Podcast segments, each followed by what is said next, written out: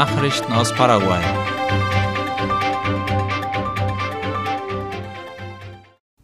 Zwei Jahre Haft für Cynthia Tarrago. Die ehemalige Abgeordnete wurde gestern von einem Gericht in New Jersey im US-Bundesstaat New York für Mittäterschaft in einem internationalen Geldwäschenetzwerk verurteilt. Darüber schreiben die internationale Nachrichtenagentur EFE und Paraguay.com. Tarrago und ihr Ehemann, ein deutscher Staatsbürger namens Raymond War, hatten sich im September 2020 vor Gericht schuldig bekannt.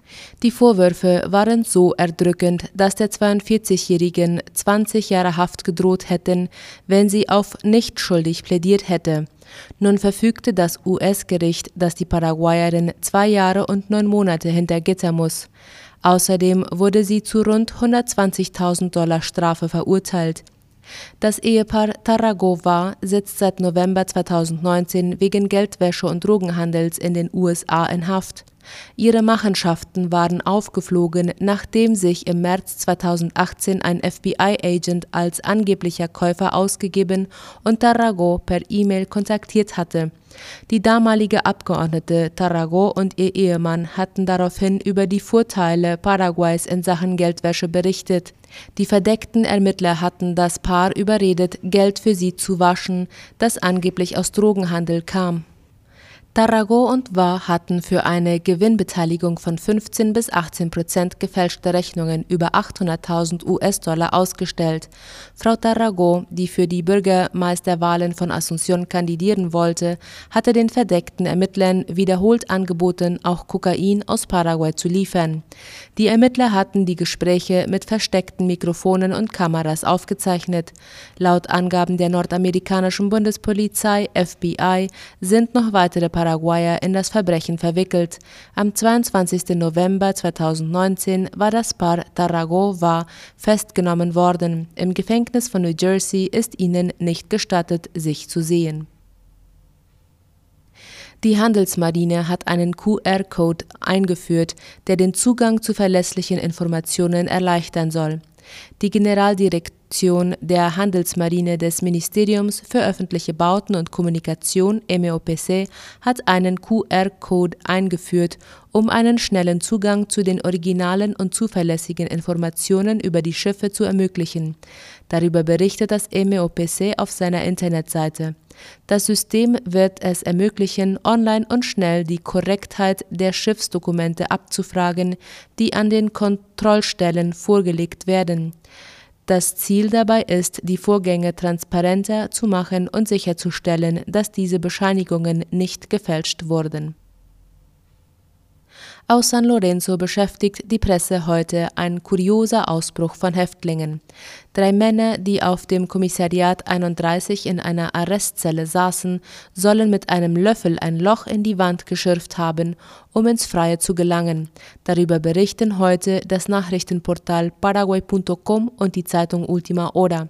Wie es heißt, konnten zwei der Flüchtigen kurz nach dem Ausbruch in der Nähe wieder festgenommen werden. Nach dem dritten wird noch gefahndet. Sensationelle Geburt im IPS-Krankenhaus von Asunción. Gestern kamen dort Isabella, Lucia und Camila nach 34 Wochen zur Welt. Die glücklichen Eltern sind Natalia de Sousa und Carlos Rojas, wie Paraguay.com berichtet. Die Drillinge sind wohlauf, die frisch gebackene Mutter ebenfalls, wie es heißt. Die behandelnde Ärztin sagte dem Fernsehsender Noticias Paraguay, obwohl es sich um eine Risikoschwangerschaft gehandelt hatte, sei alles gut gelaufen. Laut ihren Angaben wiegen die Mädchen zwischen 1400 und 1700 Gramm und befinden sich noch auf der neugeborenen Intensivstation, weil sie Frühchen sind. Die Ärztin erklärte auch, dass es sich um eine natürliche Schwangerschaft gehandelt hatte. Das sehr Besondere ist, die eineiigen Drillinge waren im Mutterleib von einer Plazenta versorgt worden, aber in drei verschiedenen Fruchtblasen gewachsen. Das Szenario nennen die Fachärzte monarchiale Drillingsschwangerschaft. Sie soll es nur in einem von 200 Millionen Schwangerschaftsfällen geben. Der Vater sagte, die Schwangerschaft sei seit der Diagnose recht aufregend gewesen, weil so ein Fall den Ärzten bislang unbekannt war und deshalb niemand eine klare Prognose Interesse habe, geben können. So habe man von Woche zu Woche abgewartet, bis es gestern soweit war. Glücklich seien auch die beiden Großfamilien, so der Vater, weil die drei Mädchen in beiden Familien die ersten Enkel sind. Paraguay feiert lang ersehnten Fußballerfolg in der WM-Quali. Gestern spät abends besiegte Paraguay Ecuador mit 3 zu 1 Toren im Stadion Antonio Aranda in Ciudad del Este. In der neunten Minute schoss der nationale Stürmer Robert Morales das 1 zu 0 in seinem ersten Spiel für die Alviroja überhaupt. Obwohl er bereits seit Minute 3 angeschlagen war, gelang ihm das Tor nach guter Vorlage von dem jungen Talent Julio Enciso. In der fünften Minute der Nachspielzeit sorgte der äquatorianische Verteidiger Piero Incapié für das 2-0 für Paraguay, als sein Rückpass zum eigenen Torhüter nicht ankam, sondern im eigenen Tor landete. Damit ging es in die Halbzeitpause. In der zweiten Halbzeit gab es zunächst kaum welche Veränderungen in der Spielweise. Nach einem erneuten gewonnenen Zweikampf im Aufbauspiel Ecuadors schob Miguel Almiron in der 54. Minute in die rechte Ecke zum 3-0 ein. Trotz nun klar zu erkennenden Schwierigkeiten in der paraguayischen Defensive kamen diese vor allem in der Schlussphase besser ins Spiel. Das 1-3 in Form eines Elfmeters in der 85. Minute war sinnbildlich für die zunehmende Drangphase der Äquatorianer. Die letzten Minuten wurden spannend, vor allem durch die rote Karte für den Paraguayer Blas Riveros in der 88. Minute. Acht Minuten später war das Spiel zu Ende. Paraguay feiert ein gelungenes Spiel mit dem ersten Sieg und Torerfolg seit September 2021. Ecuador verliert seit Oktober erstmals wieder und ist dank der Ergebnisse, die gestern in den Parallelspielen der Quali stattfanden, sicher bei der WM dabei. Am kommenden Dienstag findet dann der letzte Spieltag für Südamerika-Qualifikation statt, wie der Plan der Südamerikanischen Fußballkonföderation CONMEBOL anzeigt. Dabei trifft die Albiroja in Lima auf Peru. Nachrichten aus aller Welt.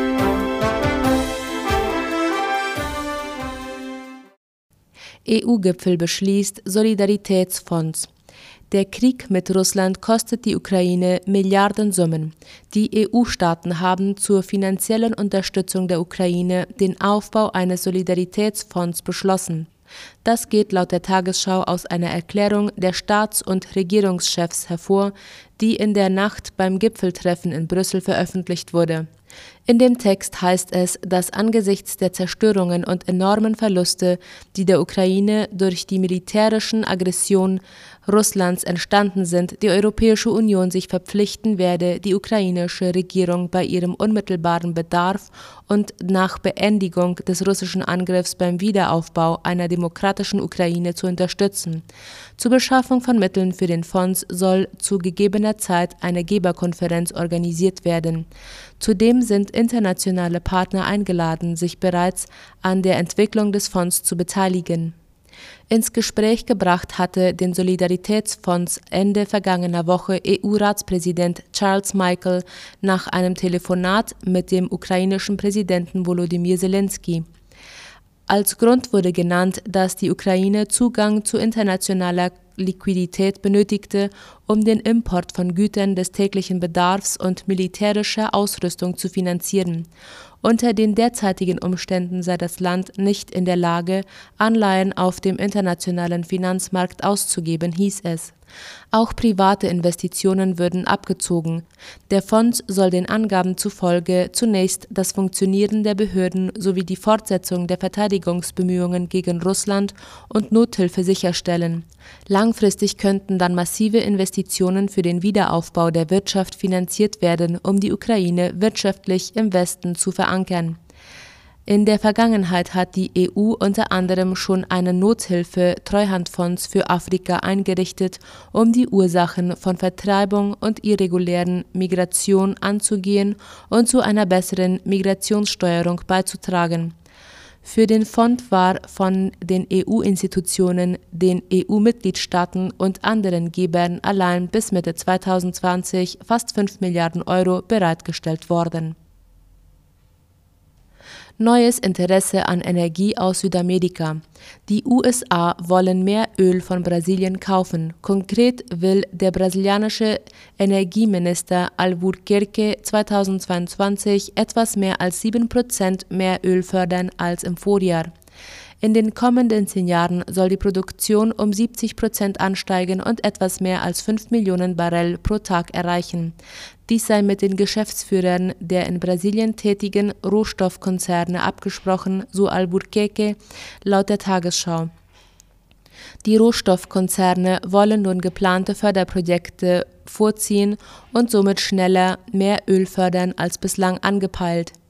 Solange das Ölpreis hoch anhält, ist der Abbau vor der Atlantikküste für die Konzerne profitabel. Im vergangenen Jahr gingen pro Tag rund 1,2 Millionen Barrel ins Ausland, damit ist Brasilien der größte Erdölexporteur Lateinamerikas.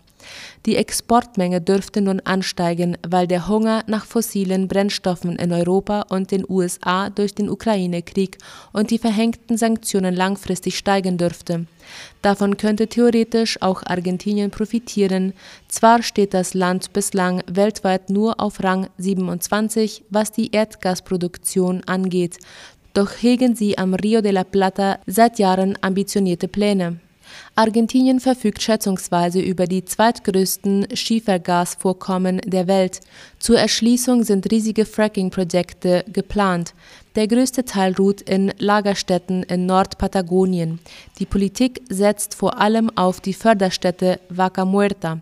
Umweltschützer sehen die Fracking-Gasförderung dagegen kritisch. Sie warnen vor vielen Milliarden Tonnen CO2, die dabei freigesetzt werden und damit enorme Risiken für das Klima und die Umwelt darstellen.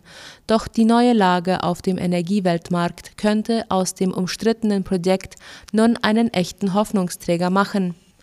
Einziger Wermutstropfen für die Unterstützer von Vaca Muerta ist, Argentinien hat bislang versäumt, genügend Gaspipelines zu Häfen mit Flüssiggasterminals zu bauen. Vor allem deshalb könne die Förderung nun nicht von heute auf morgen hochgefahren werden, kritisieren Experten. Während es am Gas nicht mangelte, haben es die verschiedenen Regierungen versäumt, an einem Strang zu ziehen, um dieses Energieinfrastrukturprojekt voranzubringen. Die verschiedenen politischen Lager sind sich uneins, welche Rolle der Staat beim Pipelinebau einnehmen soll. Außerdem war bislang die anhaltende Wirtschaftskrise ein Hemmschuh für den schnellen Ausbau. Auch Brasilien leidet unter einem Infrastrukturdefizit. Obwohl das Land große Mengen an Öl fördert, importiert es immer noch mehr als 100.000 Barrel pro Tag aus dem Ausland. Das liegt daran, dass nicht alle Raffinerien im Land auf Schweröl ausgelegt sind, das in Brasilien gefördert wird. Brasilien muss immer noch 8% Leichtöl importieren, um die ideale Mischung für die Raffinerien zu erhalten, sowohl aus technischer als auch aus wirtschaftlicher Sicht. Das geht aus Informationen des Experten Rodrigo León hervor, der an der Bundesuniversität von Rio de Janeiro forscht. Bis also Südamerika mit voller Kraft mit dafür sorgen kann, den neu entstandenen Energiebedarf des Nordens zu decken, dürfte noch einige Zeit vergehen, heißt es. In den Ausscheidungsspielen für die nächste Fußball-Weltmeisterschaft hat es gestern im südamerikanischen Ausland folgende Resultate gegeben. Brasilien siegte haushoch mit 4 zu 0 über Chile, Kolumbien mit 3 zu 0 über Bolivien und Uruguay knapp mit 1 zu 0 über Peru. Heute Abend steht ein weiteres Spiel an. Es begegnen sich Argentinien und Venezuela. Die Fußballweltmeisterschaft 2022 wird zwischen dem 21. November und dem 18. Dezember in Katar stattfinden. Wegen der großen Hitze in dem Golfstadt wurde die Meisterschaft erstmals auf das Jahresende verlegt. Zurzeit steht Brasilien bei den Ausscheidungsspielen als Sieger auf Platz 1, gefolgt von Argentinien und Ecuador. Uruguay ist Vierter. Soweit die Nachrichten am Freitag. Auf Wiederhören.